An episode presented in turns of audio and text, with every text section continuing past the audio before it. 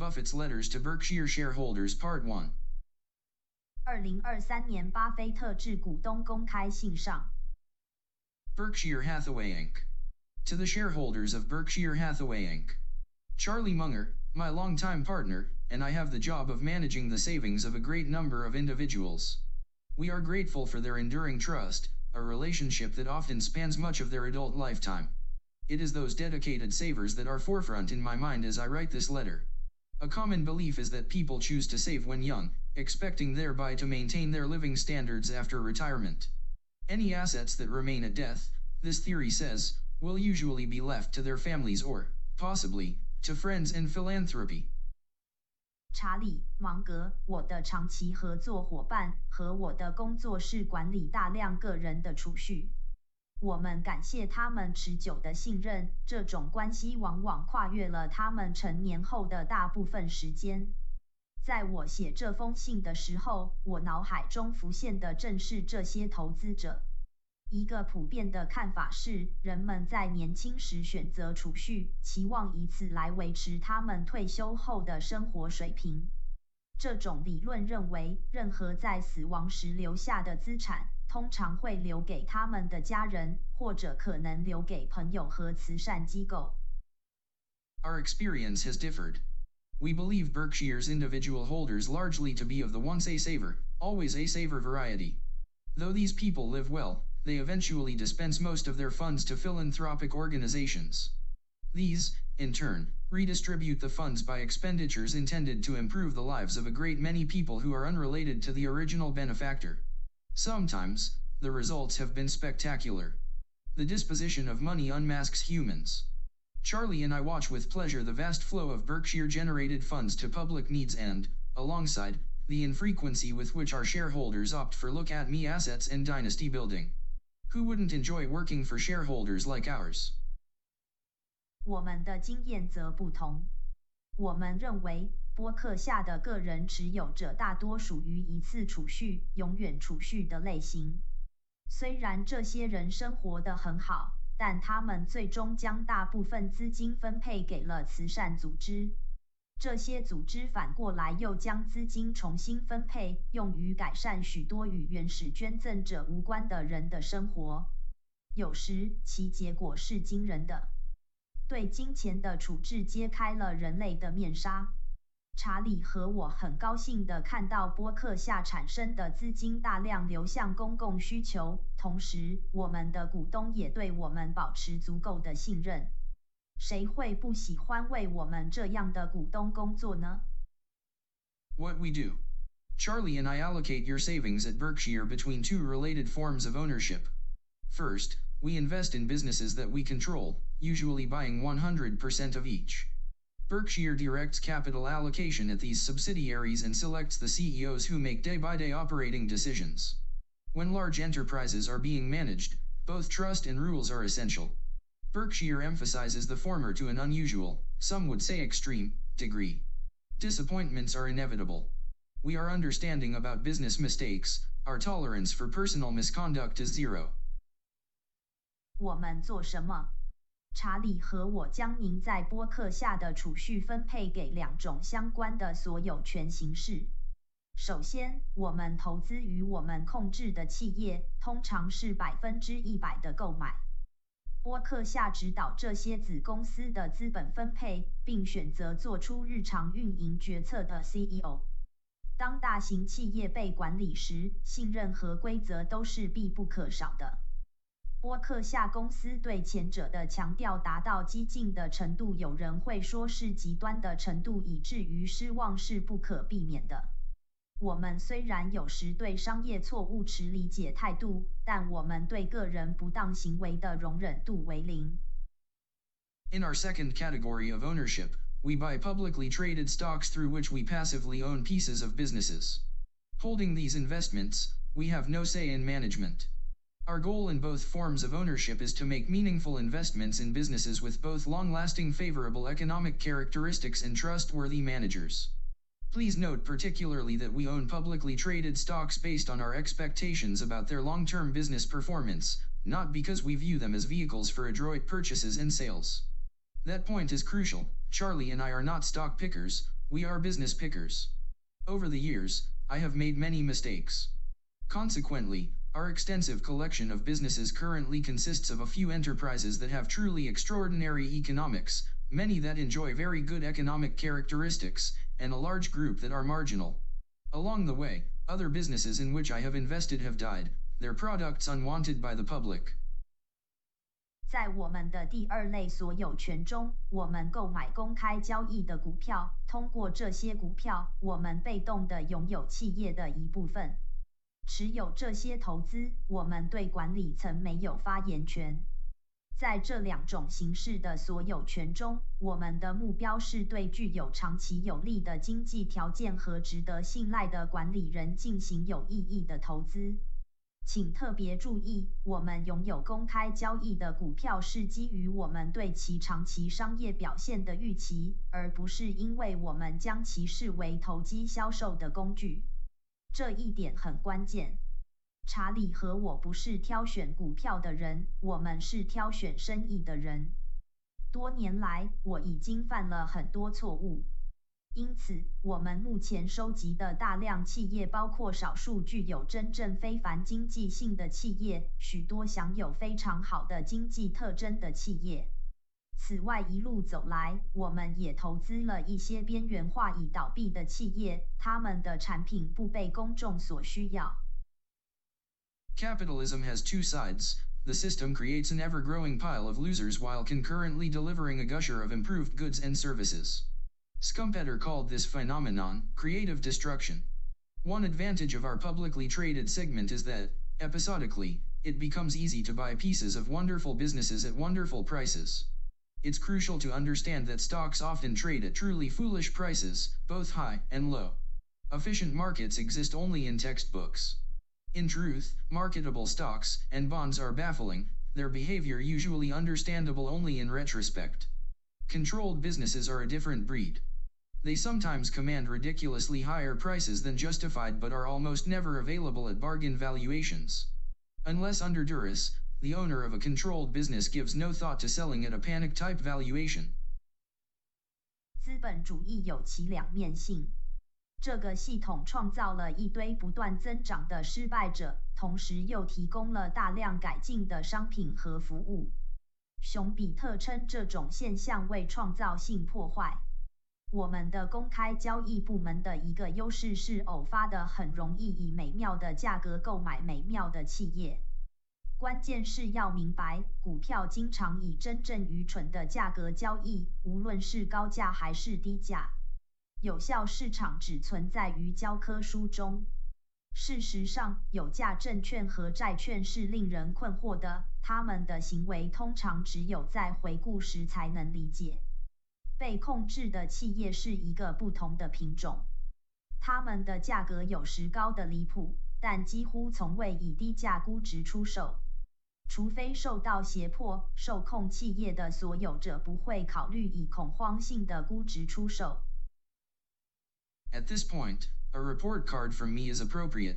In 58 years of Berkshire management, most of my capital allocation decisions have been no better than so-so. In some cases, also, bad moves by me have been rescued by very large doses of luck. Remember our escapes from near disasters at US Air and Salomon? I certainly do. Our satisfactory results have been the product of about a dozen truly good decisions, that would be about one every five years, and a sometimes forgotten advantage that favors long-term investors such as Berkshire. Let's take a peek behind the curtain. 在这一点上，我的成绩单是合格的。在五十八年波克夏管理中，我的大多数资本分配决定都没有好到哪里去。在某些情况下，我的糟糕举动也被大量的运气所挽救。还记得我们在美亚航空和所罗门公司险些发生的灾难中逃过一劫吗？我当然记得。我们令人满意的结果是来自大约十几个真正的好决定，这大约是每五年一个，以及常常被忽略策略。长期投资它有利于像波克夏这样的长期投资者。让我们来窥探一下幕后的情况。The secret sauce. In August 1994, yes, 1994, Berkshire completed its seven-year purchase of the 400 million shares of Coca-Cola we now own. The total cost was $1.3 billion, then a very meaningful sum at Berkshire. The cash dividend we received from Coke in 1994 was $75 million. By 2022, the dividend had increased to $704 million. Growth occurred every year, just as certain as birthdays. All Charlie and I were required to do was cash Coke's quarterly dividend checks. We expect that those checks are highly likely to grow. American Express is much the same story. Berkshire's purchases of Amex were essentially completed in 1995 and, coincidentally, also cost $1.3 billion. Annual dividends received from this investment have grown from $41 million to $302 million. Those checks, too, seem highly likely to increase. 神秘配方。一九九四年八月，是的，一九九四年，波克夏完成了对我们现在拥有的四亿股可口可乐股票的七年期购买，总成本为十三亿美元。 当时在波克下的账面是非常有意义的数字。一九九四年，我们从可口可乐获得的现金红利是七千五百万美元。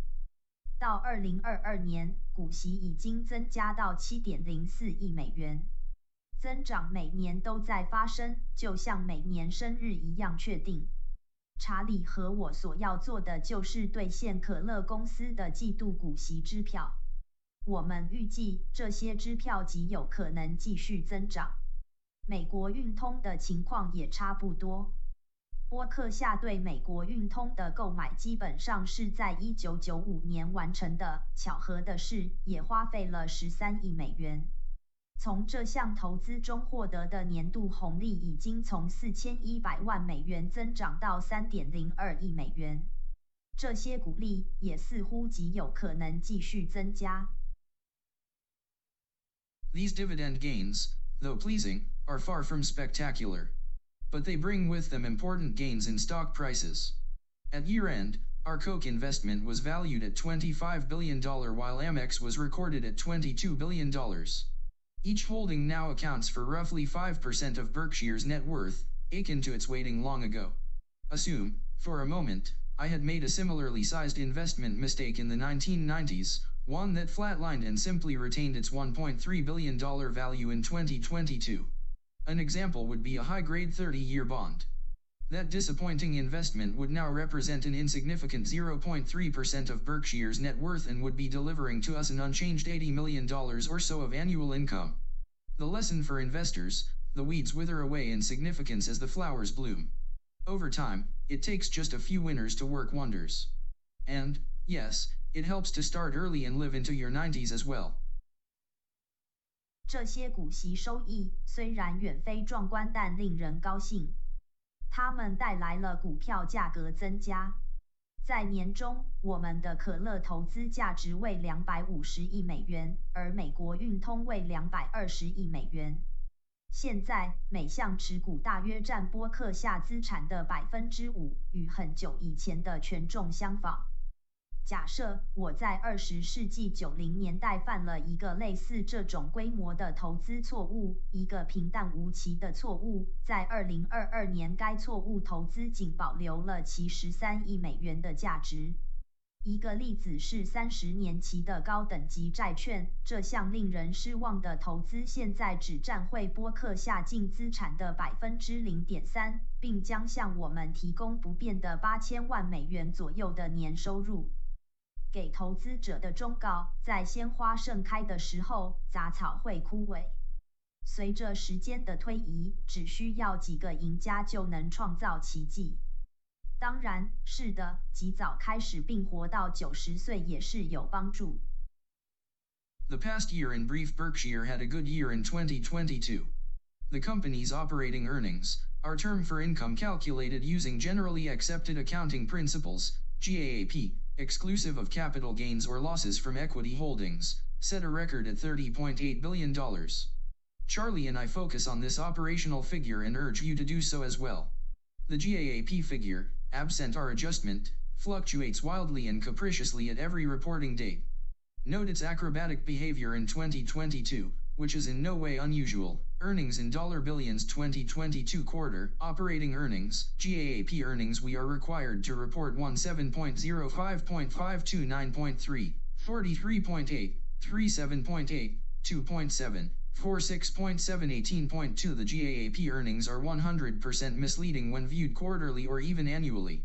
Capital gains, to be sure, have been hugely important to Berkshire over past decades, and we expect them to be meaningfully positive in future decades. But their quarter by quarter gyrations, regularly and mindlessly headlined by media, totally misinform investors.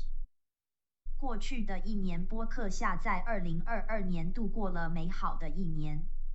公司的运营收益，我们对使用公认会计原则 （GAAP） 计算的收入的称谓，不包括持有股票的资本收益或损失，创下了三百零八亿美元的纪录。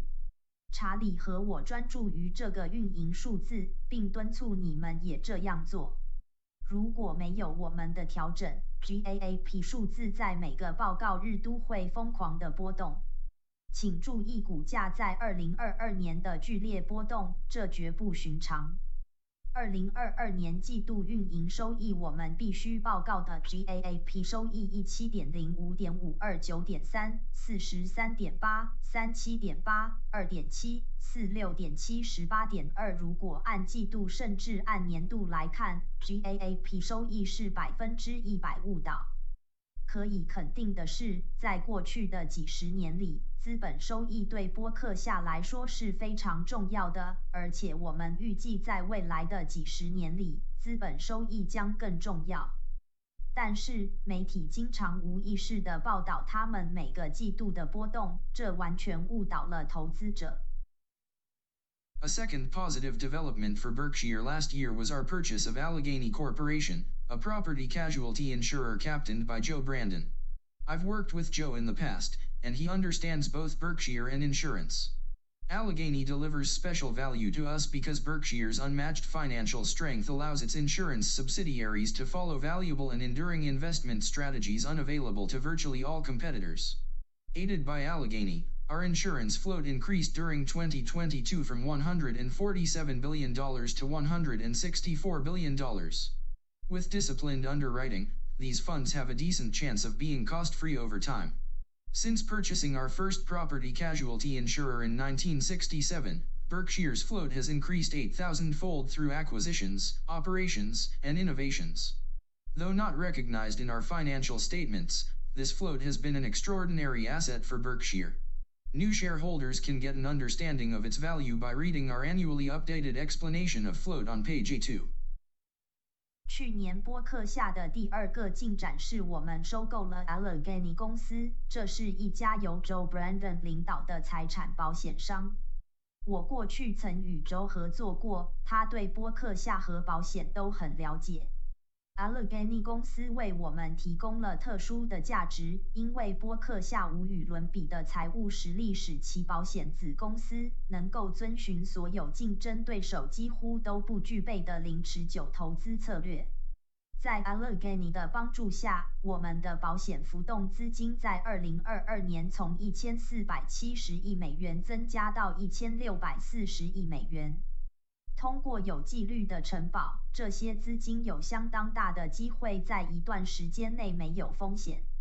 自从1967年购买了我们的第一家财产保险商以来，波克夏的浮动资金通过收购、运营和创新增加了八千倍。